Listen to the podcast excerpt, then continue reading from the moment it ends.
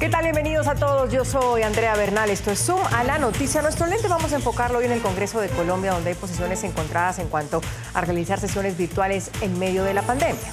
Quiero empezar dándole la bienvenida a Alberto Prech. Él es integrante del directorio de la ONG Transparencia Internacional. Alberto, sesionar o no sesionar de forma virtual o que los congresistas, como están diciendo, no, esto es un atropello a la democracia, hay que ir hasta el lugar para sesionar y tomar decisiones. Bienvenido sesionar presencialmente cuando las condiciones sanitarias lo permitan y sesionar de manera virtual cuando eso no sea posible.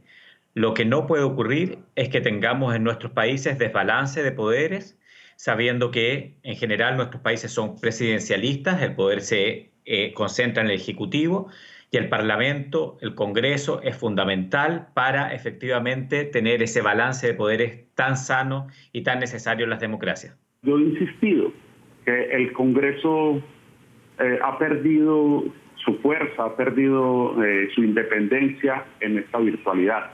los debates que se han generado no han sido los mejores. En el momento de las votaciones, pues obviamente no, no se brindan todas las garantías. La virtualidad no brinda todas las garantías para ejercer pues, nuestro derecho constitucional.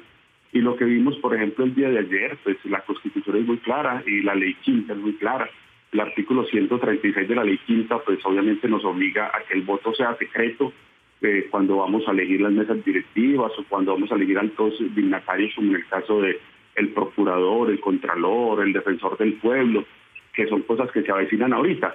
Y lo que hemos visto es que en la virtualidad no tenemos esa garantía del voto secreto.